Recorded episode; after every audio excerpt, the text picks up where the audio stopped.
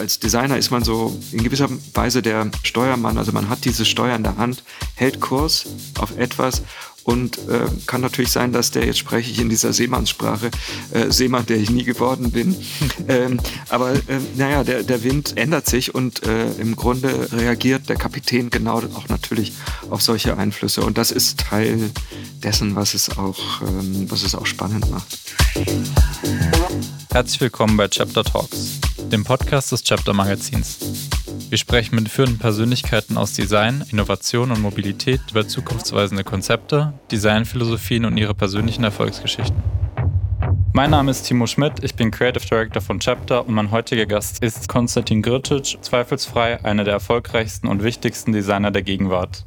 Bereits seit 1991 ist er mit seinem eigenen Designstudio in verschiedenen Bereichen von Industrie- und Möbeldesign über Ausstellungsdesign bis hin zu Kollaborationen im Architekturbereich tätig. Viele von Gritsches ikonischen Entwürfen haben internationale Designpreise erhalten. Einige Arbeiten sind Teil der ständigen Sammlungen bedeutender Designmuseen wie dem MoMA in New York oder im Centre Pompidou in Paris. Herzlich willkommen, Herr Gritschic. Vielen Dank, dass Sie die Zeit gefunden haben. Ja, hallo, ich freue mich. Hallo, ähm, wo, wenn ich fragen darf, erwische ich Sie denn gerade? Ich sitze in meinem Büro in Berlin und bin hier alleine schon seit Dezember, weil alle Mitarbeiter im Homeoffice sind. Okay, sicher eine sehr ungewohnte Situation. Ich kann mir vorstellen, Sie haben wahrscheinlich wie viele Mitarbeiter? Fünf Mitarbeiter wären eigentlich noch hier. Ich habe mich inzwischen daran gewöhnt, hier alleine zu sein. Es ist eigentlich wie in den allerersten Tagen vor äh, circa 30 Jahren. Aber ja, eigentlich ist es, äh, ist es natürlich frustrierend, dass wir hier nicht zusammen sind als Team, sondern uns nur über Bildschirme sehen. Ihr Büro in Berlin, es kommt mir gar nicht so alt vor. Ich glaube, es ist gar nicht so weit. Es ist in Schöneberg, richtig? Oder, oder ja. Tiergarten Schöneberg?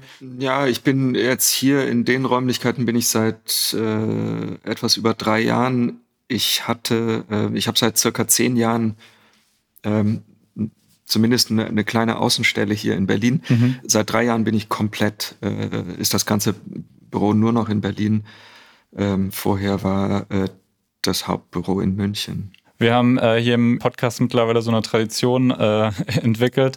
Nachdem ich meine Gäste kurz und knapp vorstelle, gehen wir eigentlich nochmal in eine ganz andere Richtung und fragen, wenn wir denn heute nicht über Ihre Arbeit als Designer sprechen würden, über was würden wir denn dann sprechen? Gab es jemals äh, in Ihrem Leben so eine Art Plan B? Gibt es irgendein Szenario, das Sie sich vorstellen könnten?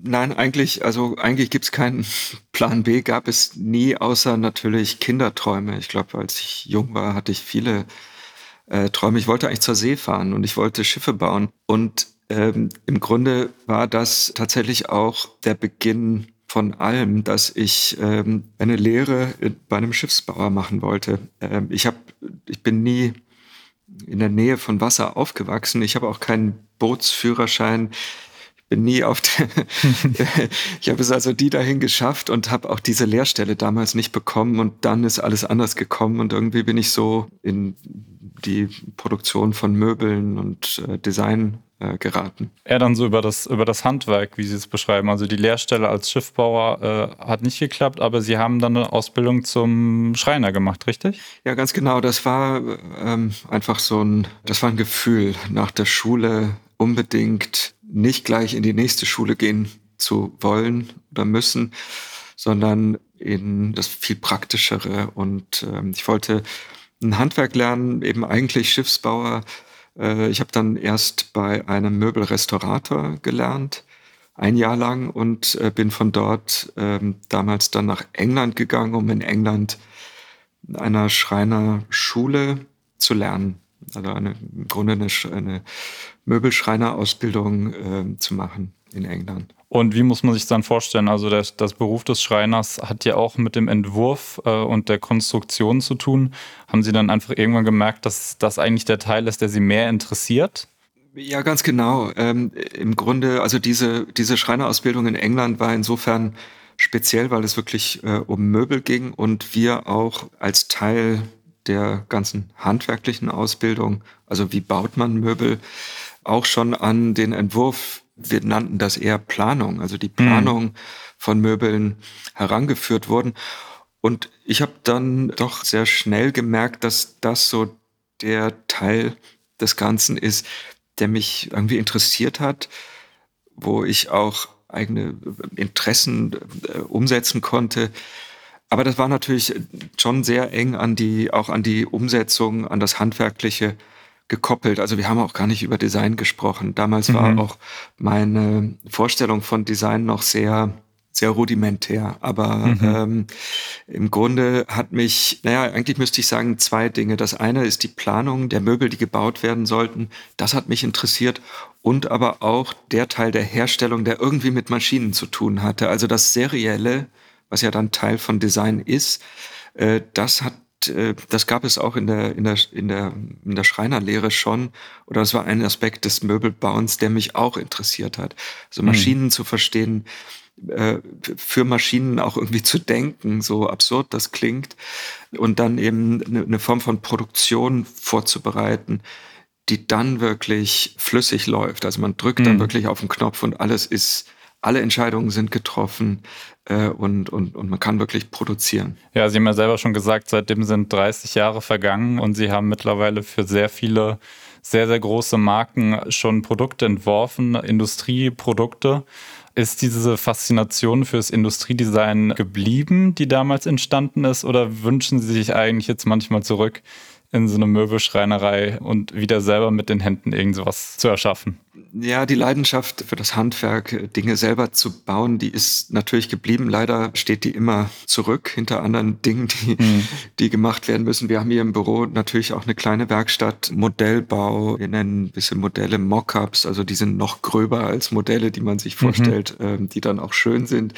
All das ist noch Teil täglicher Routine, aber so das echte Bauen mache ich selten. Ich habe auch, würde sagen, äh, diese Sehnsucht danach, selber in der Schreinerwerkstatt zu stehen und komplettes Möbel zu bauen, das ist gar nicht so stark. Ähm, hm. Aber äh, und Ihre Frage nach der Leidenschaft für das Industriedesign, ja, ich habe diese Leidenschaft immer noch und, und sehr stark. Interessant, dass Sie auch gleich den Begriff Industriedesign ähm, gewählt haben, weil es in meinen frühen Jahren absolutes Anliegen, ein Bedürfnis von mir war, mich Industriedesigner zu nennen und nicht einfach mhm. nur Designer. Jetzt tatsächlich mit dem Umzug von des Büros von München nach Berlin vor drei Jahren habe ich den Titel meines Büros geändert, nämlich von Konstantin Gircic Industrial Design zu Konstantin Gircic Design, weil ich in den letzten Jahren so das Gefühl hatte, naja, das Industriedesign, das ist eine ganz starke Säule hier im Büro. Ich habe äh, also immer noch, die Projekte sind hauptsächlich Projekte, die wir für die Industrie machen. Aber es gibt einen anderen Aspekt oder Bereich von Arbeit, der mich zunehmend interessiert und der einfach dann nicht mehr unter diesen Begriff des Industriedesign passt, nämlich mhm. Projekte, die einfach einen größeren Maßstab haben, die ephemer sind, die also Ausstellungsgestaltung zum Beispiel oder also architektonisch im, jetzt im sehr kleinen, wir bauen keine Häuser, aber manche Projekte gehen tatsächlich in diesen Maßstab. Wir haben auch mit Modelabels gearbeitet, machen äh, One-Offs oder Editionen für Galerien ich bin seit einem halben Jahr Professor in Hamburg an der HFBK. Auch das ist eine Tätigkeit und Arbeit, die gar nicht mehr so viel mit dem Industriedesign zu tun hat, aber mit Design äh, in einem viel weiteren, übergreifenden Begriff. Ja, ich glaube, es ist ganz wichtig, dass man auch so ein bisschen differenziert. Ich glaube, für die meisten Leute klingt Industriedesign als Schublade auch fast schon abwertig, weil häufig wahrscheinlich damit auch verminderte Qualität verbunden wird. Also ich persönlich, der äh, schon die Chance hatte, so ein bisschen Einblick zu gewinnen, in was die Arbeit als Industriedesigner bedeutet. Ich, finde es eigentlich fast eher eine Auszeichnung, weil am Ende kann man ein Produkt äh, von Hand irgendwie immer irgendwie bauen, wenn die Kosten egal sind, wenn die Rohstoffe egal sind. Aber in dem Fall, wenn man sich wirklich damit auseinandersetzt, was darf das am Ende kosten, welche Ressourcen darf man am Ende dafür aufwenden, ist es fast irgendwie das, das anspruchsvollere Design. Oder würden Sie da widersprechen? Nee, ich würde das auch so sehen. Also das ist auch immer meine Behauptung oder Begründung, was mich daran so interessiert. An das Industriedesign ist tatsächlich auch in meinen Augen die Königsdisziplin im Design. Auch aus einem ganz einfachen Grunde, weil ähnlich wie das, was ich vorhin schon äh, aus der Schreinerwerkstatt beschrieben habe. Industriedesign ist ein Entwicklungsprozess, der sich auch die Zeit nimmt, Dinge schrittweise zu entwickeln, bis zur Serienreife. Und Serienreife bedeutet dann auch Optimierung. Und entlang dieses Zeitstrangs und Arbeitsprozess sind zum Beispiel Fehler möglich. Man kann viel ausprobieren. Es ist nicht dieser geradlinige Weg von Idee direkt in die Umsetzung. Und in diesem Arbeitsprozess sehe ich einfach zum einen ein großes Potenzial, Dinge wirklich entstehen zu lassen, die man ja auch am Anfang des Projekts noch überhaupt nicht vorhersehen kann. Also wir beginnen Projekte, ohne zu wissen, was dabei herauskommt. Und das ist natürlich das, was es spannend macht. Darin liegt aber auch das kreative Potenzial. Und äh, deshalb ist für mich, äh, also das Industriedesign nach wie vor so die Disziplin, die eigentlich im Kern das ausdrückt, was wir tun. In meiner Vorbereitung habe ich gelesen, dass Sie eben in diesem Prozess eine große Ernsthaftigkeit sehen. Muss man natürlich auch, weil natürlich dann eine Verantwortung auch mitkommt. Man kann natürlich nicht ein Produkt übergeben, das am Ende unmöglich ist, irgendwie seriell herzustellen. Andererseits erwähnen Sie auch öfters, dass der Zufall in dem ganzen Konstrukt auch eine Rolle spielt. Sie haben gerade schon gesagt, man kann von Anfang an natürlich gar nicht alle Hürden sehen. Ist das, was Sie damit meinen mit dem Zufall, dass man, dass der Zufall auch neue Probleme kreiert, die man lösen muss? Ich glaube, es ist ein bisschen komplexer, als dass man es jetzt so auf nur den Zufall reduzieren kann dieser von mir eben beschriebene Arbeitsprozess, der erfordert viel Konzentration. Und das ist das, was ich mit der Ernsthaftigkeit meine. Also sich auf diesen Prozess einzulassen, ist sehr wichtig. Also nicht nur wegen der Verantwortung, die man absolut hat, also und auch nicht nur für das Produkt, sondern auch für alle Menschen, die Teil dieses Prozesses sind.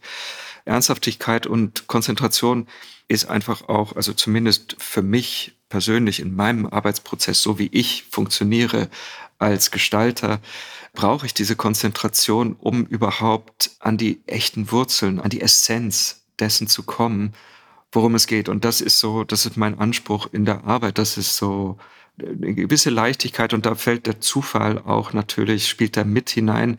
Leichtigkeit ist ganz wichtig für Design, also für die Qualität von Design. Aber darauf kann man sich natürlich nicht verlassen. Und ich würde sagen, der, der Prozess, den man sehr stark steuert, ist eigentlich der andere, der rationalere, der konzentrierte. Und so sehr ernsthaft dieser Prozess ist und rational, ist es unheimlich wichtig, genau in diesem Prozess immer auch offene Sensoren zu haben für Zufälle, mhm. für ähm, plötzliche unerwartete Impulse, Ideen, Meinungen von anderen. Also es ist ja auf jeden Fall ein Prozess, der immer eine Form von Teamarbeit ist.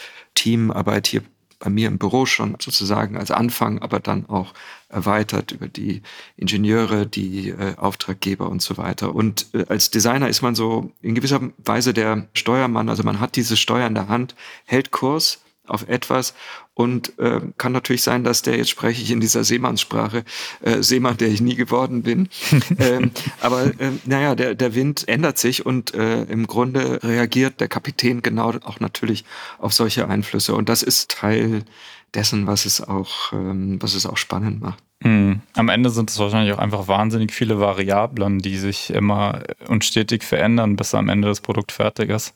Ja, sehr viele Variable und äh, von Projekt zu Projekt. Und wenn man auch das gleiche Projekt zweimal machen würde, würden sich auch schon innerhalb dieser, das zweite Mal das gleiche, viele äh, Parameter, Aspekte würden sich schon verändert haben. Und das Gleiche könnte ich jetzt auch sagen über meine Karriere von 30 Jahren. Naja, da hat sich so viel verändert in dem, was Design ist, wie wir über Design denken, welche Möglichkeiten wir haben zu arbeiten. Mhm. Ja, also man hört auf jeden Fall, wenn Sie erzählen, raus, dass Sie schon eine wahnsinnige Erfahrung gesammelt haben. Gibt es da irgendwas, wo Sie sagen, das war so ein grundlegendes Learning, wo Sie gesagt haben, das ist was, was ich wirklich mein Erfahrungsschatz, der Kern meines Erfahrungsschatzes über diese Jahre geworden ist, auch was den Prozess angeht? Ähm, also da gibt es viele Beispiele, viele Geschichten und, und eine Geschichte könnte sein, die allererste echte Firma, für die ich als, als Designer im Auftrag gearbeitet habe. Da lernt man schon so viel, was man sich in der Studien- oder Ausbildungszeit immer nur vorstellen kann. Aber darauf will ich jetzt gar nicht eingehen.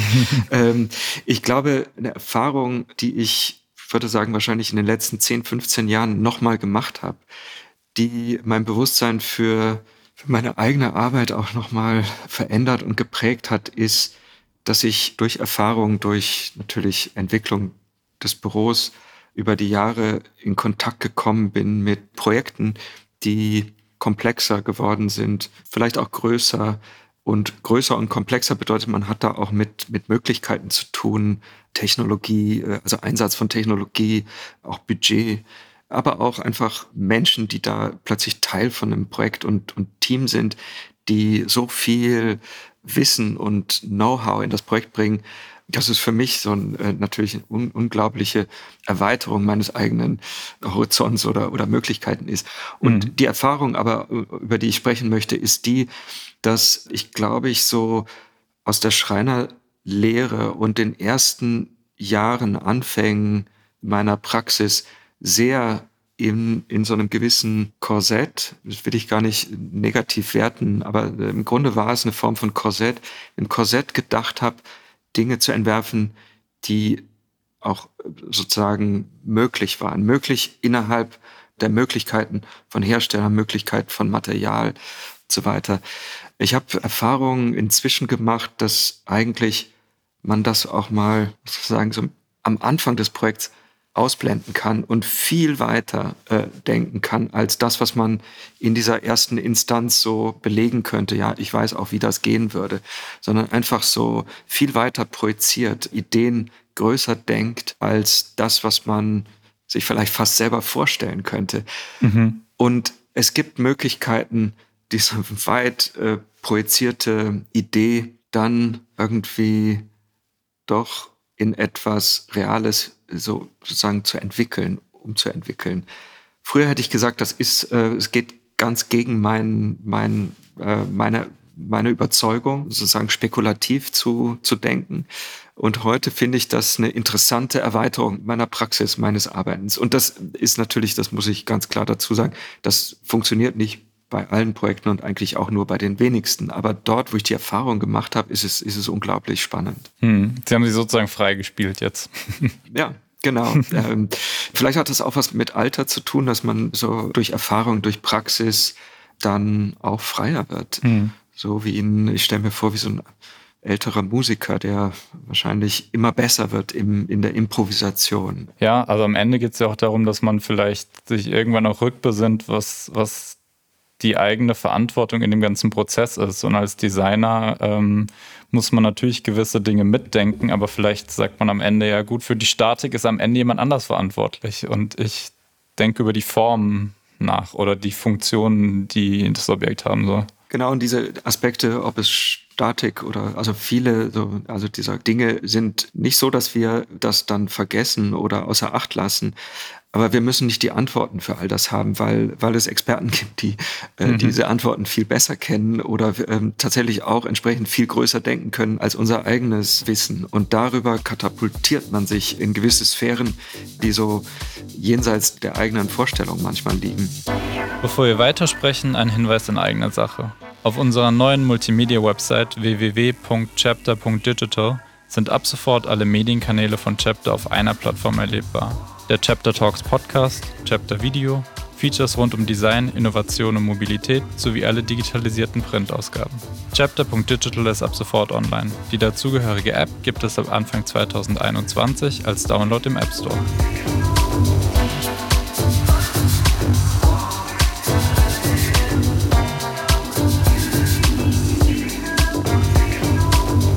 Zurück mit Konstantin Grcic, unserem heutigen Gast bei Chapter Talks.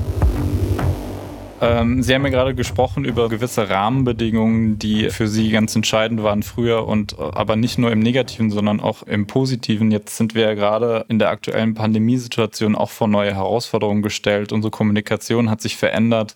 Wir müssen teilweise sehr eng zusammenarbeiten, ohne am gleichen Ort zu sein. Sehen Sie darin auch äh, eine Chance für Design oder für Ihre Arbeit? Also ich fasse das Ganze tatsächlich wie so ein Designprojekt auf. Wir müssen uns an diese veränderten Bedingungen jetzt ja nicht gewöhnen, sondern wir müssen damit lernen, umzugehen.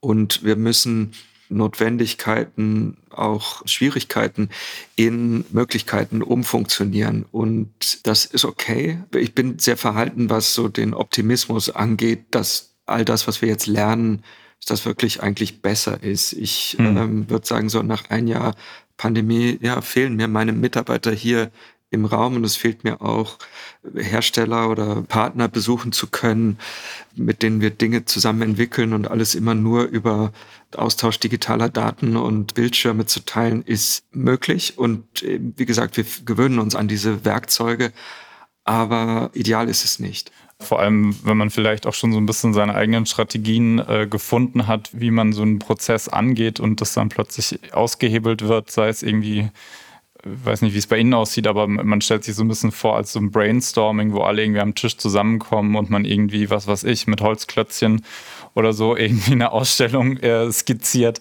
und dann wird das plötzlich von heute auf morgen ausgehebelt. Das kann natürlich ein wahnsinniger Rückschlag auch sein. Ne? Ja, ich, ich glaube, es ist so dieses, also ähm, eben haben wir über den Zufall gesprochen und ich glaube, diese, ähm, also einfach dieses digitale Format verhindert genau diese kleinen Zufälle, die entstehen, weil man sich trifft, weil man mhm.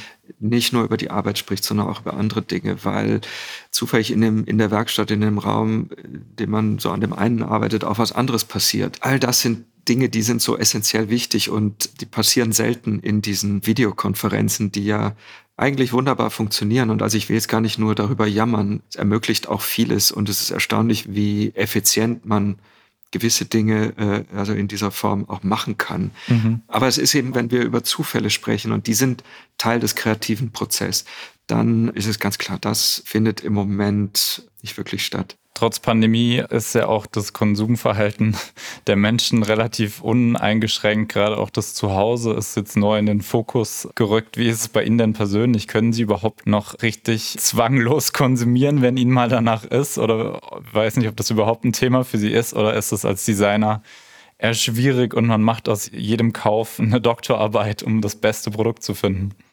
Ich weiß gar nicht, was, muss jetzt gerade nachdenken, was mein Konsumverhalten eigentlich ist. Also relativ eingeschränkt, würde ich sagen, sowieso. Aber natürlich, Geschäfte sind geschlossen. Das heißt, was man braucht, kauft man online und also jetzt abgesehen von diesem Weg über den Computer, über das Internet Dinge zu kaufen. Ein interessanter Unterschied ist, dass das Internet immer so der Laden ist, der alle Produkte hat. Man kann die alle angucken und vergleichen und sich informieren, während der eigentliche Laden, in dem man gehen würde, um ein Radio zu kaufen, der hat äh, die, diese großen Läden, in die man wahrscheinlich gehen würde, die haben auch eine gewisse Auswahl. Aber ich finde es ganz interessant, wie so das Internet und online unser Konsumverhalten wahrscheinlich insofern verändert, dass wir alle sehr informiert sind mhm. ähm, darüber, was wir da kaufen und tatsächlich scheinbar die größtmögliche Auswahl tatsächlich haben. Ja, also interessant ist ja vor allem sich vorzustellen, wenn, wenn man im Laden einen Sessel kauft, geht man in den Laden, der Sofas und Sessel äh, verkauft und die stehen da alle gemeinsam. Wenn man online das macht, ähm, poppt dazwischen irgendwie ein Gartenstuhl auf und man überlegt sich vielleicht, ist das nicht eigentlich das, was irgendwie viel besser dem Zweck entsprechen würde, was ich hier gerade suche? Also ist interessant, dass Sie jetzt tatsächlich über Möbel sprechen oder daran denken bei Online-Kauf.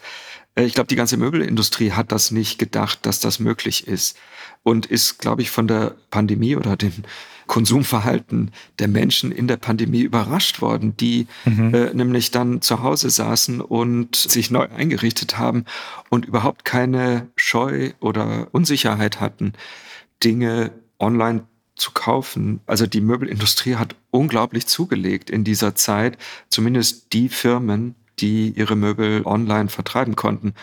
Und das sind erschreckend wenige gewesen. Also das wird sich nachhaltig verändern, dieses Thema Möbel online auch zu verkaufen. Fällt Ihnen das leicht, sich sowas online zu kaufen oder ist Ihnen auch eine haptische Komponente wichtig bei der Entscheidung?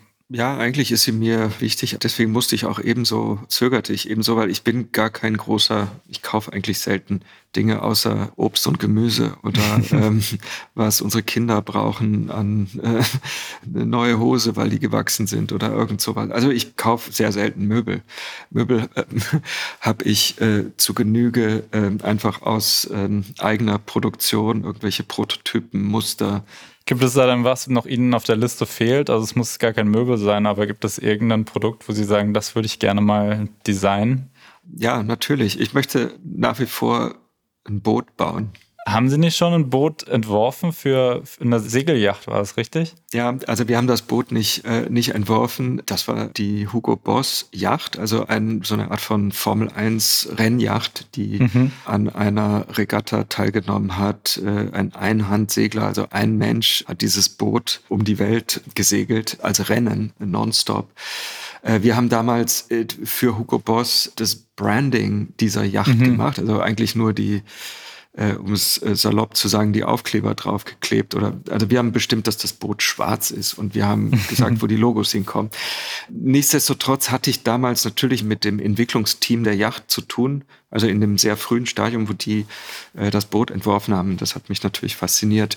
Wir haben auch für den Segler Alex Thompson, ein Engländer, an der Innenausstattung, die man kaum so nennen kann. Aber der musste natürlich irgendwo unter Deck schlafen können, essen und navigieren. Und diese kompakte Einheit, die war dann eigentlich relativ eng an etwas, wo, ne, was ich kenne aus meiner, aus meiner Praxis und wo ich mich auch äh, bei denen im Team einbringen konnte. Mhm. Aber wie gesagt, es war so, also es war unglaublich. Kein normaler Mensch könnte so leben über drei Monate wie dieser Typ äh, unter äh, widrigsten, extremsten Bedingungen. Aber das war eine Erfahrung, die mich so ein bisschen in diese Richtung Bootsarchitektur oder Boot gebracht hat. Aber ja, das wäre immer noch ein Wunsch. Äh, manchmal sage ich auch Fahrrad. Jetzt gerade arbeiten wir an einem Elektromobil. Mhm. Also irgendwie Fahrzeuge, äh, Dinge, die sich bewegen. Also Möbel. In dem Wort Möbel steckt ja auch eigentlich die Mobilität, also die Bewegung drin, aber Dinge, die Rollen haben oder die schwimmen können oder die fliegen können, das mhm. sind, das sind die Dinge, die mich äh, seit Kindheit eigentlich äh, faszinieren und ich unglaublich gerne machen würde. Ja, Sie haben auch mal im anderen Interview gesagt, dass Sie vor allem auch inspiriert werden oder sich faszinieren für die menschliche Form, also alles, was so ein bisschen mit, der Mensch, mit dem menschlichen Körper zu tun hat also sei es jetzt ein Stuhl, auf dem man sitzt oder in diesem sehr extremen Fall eine Schlafmöglichkeit auf einer Yacht. Haben Sie auch schon mal in das Feld der Mode geschaut? Weil neben Mobilität wäre das ja noch ein Thema, das sich auch sehr mit dem menschlichen Körper auseinandersetzt. Ja, wir haben ähm, tatsächlich, habe ich dreimal für so in diesem Bereich der Mode oder zumindest Bekleidung gearbeitet und ich glaube, es ist gar nicht, also bei der Mode oder der Bekleidung ist es gar nicht der menschliche Körper, der so das im Grunde der Anstoß für die Ideen war, sondern tatsächlich auch das Machen, das Konstruieren mit Material, mit einem weichen Material, mit einem zweidimensionalen Material. Das hat mich eigentlich an diesen Modeprojekten interessiert. Aber es ist natürlich ganz richtig, der Mensch steht absolut im Zentrum aller Dinge, die wir machen. Der Mensch ist immer der Maßstab für das, was wir tun, ob es ein Stuhl ist oder diese Segelyacht oder ein Kleidungsstück oder ein Löffel oder eine Kaffeemaschine. Das ist mhm. ähm, der Mensch und das ist nicht nur die Physiognomie des Menschen, sondern natürlich auch die Psychologie des Menschen. Auch im Grunde die Geschicklichkeit, die Nichtgeschicklichkeit, die Intelligenz, alles spielt mit. Also all das sind, sind natürlich ganz wichtige Aspekte, die wir ständig untersuchen in diesem Entwurfsprozess, die da eine Rolle spielen und den Entwurf eigentlich ja auch immer sehr, so wäre mein Gefühl, tatsächlich immer auch dadurch menschlich machen. Also man denkt immer zentral an den Menschen. Die Dinge sind nicht einfach nur Dinge oder nicht nur Problemlöser oder nicht nur Konstruktionen. All diese Dinge, Konstruktionen, Problemlöser in Bezug zum Menschen der mhm. mit diesen Dingen umgeht. Ich glaube, ich habe nie irgendwas entworfen. Es würde mir auch gar nicht einfallen, was das sein könnte, was ein Objekt, ein Ding ist, was nicht in Kontakt mit Menschen ist. Also alles mhm. ist, äh, ne, all die Dinge sind, haben ja irgendeine Form von Kontakt mit, mit jemandem, ob man da drauf sitzt oder es einfach nur, eine, nur tragen muss oder äh, auf einen Knopf drücken muss. All das sind ja, äh, das sind so Interaktionen und, und Berührungspunkte, Kontakte, die da stattfinden und die sind wichtig. Wie, wie wichtig ist es Ihnen denn, die Produkte dann sozusagen draußen, also im echten Leben zu sehen und wie verändert das vielleicht das Verhältnis zum eigenen Entwurf? Ja, das ist natürlich ganz starke Erfahrung immer, weil man, so sehr man diese äh, Szenarien, was ist, wenn das, was wir gerade entwerfen, zum Produkt wird, wie wird das funktionieren, wie gehen die Menschen damit um, was macht das so im echten Leben? Mhm. Das versuchen wir uns alles vorzustellen und natürlich kann man sich nie all das vorstellen, was dann tatsächlich mit den Dingen passiert. Also, und äh, das meine ich jetzt absolut positiv. Ich bin immer wieder erstaunt und das spricht ja auch für die Intelligenz und auch die Emanzipation von Menschen, äh, sich dieser Dinge einfach zu bemächtigen und die Dinge so zu benutzen, wie man das will. Mache ich ja auch. Mhm. Ähm, und äh, dazu gehört natürlich auch, das umnutzen oder verkehrt nutzen oder ja, dann säge ich die äh, Stuhlbeine ab, weil der Stuhl ist dann eigentlich vielleicht besser, wenn er niedriger ist. All solche Dinge, die passieren, äh, die habe ich schon erlebt, auch mit eigenen Entwürfen und es, nicht nur, dass es Spaß macht, wenn man das sieht ähm, und einen freut, weil man eben alte Bekannte trifft, die, die irgendwie ähm, dann in ihrem eigenen Leben unterwegs sind. Das, was wir entwerfen, ist ja nicht das Produkt ist eine Form von Angebot an, mhm. an jemanden. Äh, es ist kein Diktat. Es ist nicht so, dass wir sagen, also das hier und du musst das und äh, du brauchst das und du musst dann das äh, damit machen, sondern es sind, äh, sind im Grunde Angebote, Hilfestellungen, Möglichkeiten. Und das sollen im Grunde offene Systeme sein. Also äh, System ist wichtig. Also wir, wir, ne, wir, wir entwickeln das, um auch gewisses zu leisten zu können oder zu leisten. Aber offen in dem Sinne, naja, darüber hinaus sollten diese Dinge noch vieles andere können oder lernen zu können, an was wir gar nicht gedacht haben. Das ist das schönste Schlusswort, das ich mir hätte vorstellen können. Design, Design als Angebot und abgesägte Stuhlbeine. Ja, vielen Dank, Herr Grittisch. Das war ein sehr interessantes Gespräch. Vielen Dank für Ihre Zeit vor allem. Ja, danke Ihnen. Danke für die Einladung und auch meinerseits für das sehr nette Gespräch. Danke. Dankeschön. Das war die heutige Episode des Chapter Talks Podcasts. Mein Name ist Timo Schmidt und ich bedanke mich im Namen des gesamten Chapter-Teams fürs Zuhören. Wir würden uns freuen, wenn Sie unseren Podcast-Kanal abonnieren, teilen und kommentieren. Regelmäßige Updates und multimediale Features rund um die Themen Design, Innovation und Mobilität finden Sie auf www.chapter.digital und auf Instagram. Dort finden Sie uns unter chapter.magazine.